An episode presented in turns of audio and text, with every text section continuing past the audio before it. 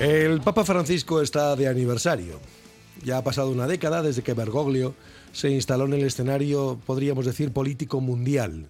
Y digo bien, político mundial, porque al final se ha convertido en un referente indiscutible dentro y fuera de la Iglesia, un líder y podríamos decir que estadista que ha sido capaz de introducir pues muchos temas de debate en la agenda mundial.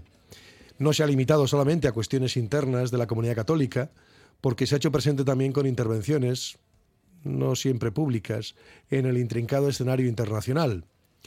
Digamos que en lo interno, pues ha decidido abrir las puertas de, la casa, retomar algunas orientaciones olvidadas, además intencionadamente olvidadas, como por ejemplo que tenían que ver con el Concilio Vaticano II, renovar también los cuadros de dirigentes de la Iglesia, internacionalizar la curia, y todo eso ha generado nuevos modos de participación interna por la vía del camino de la sinodalidad, todo esto lo que ha traído pues es una reacción. Ha sido una reacción desde el principio, minuto uno.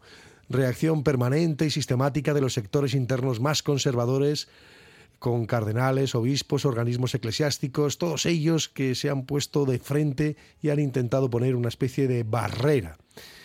Además ha sido, yo creo que hasta la fecha, el Papa al que más le han dado desde dentro.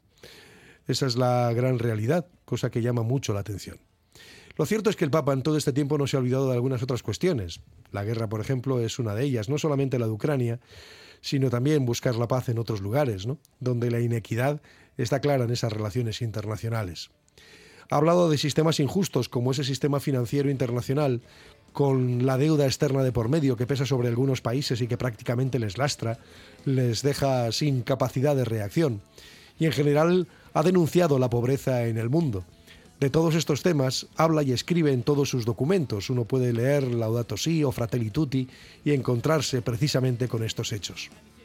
El Papa ha dejado plasmadas además posiciones tales como que entender el derecho a la propiedad privada tiene que ser entendido como un derecho secundario, sometido al destino universal de los bienes creados.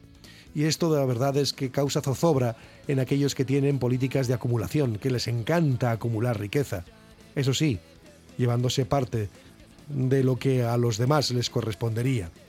También ha denunciado la exigencia de que la política tiene que apoyarse en la defensa de la dignidad humana, tiene que estar orientada hacia el bien común a largo plazo y que no se someta a la economía.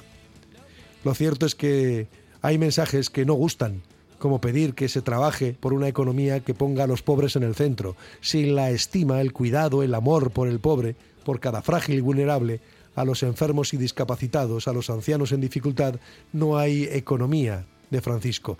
Diría él que una economía de Francisco no puede limitarse a trabajar para o con los pobres. Mientras nuestro sistema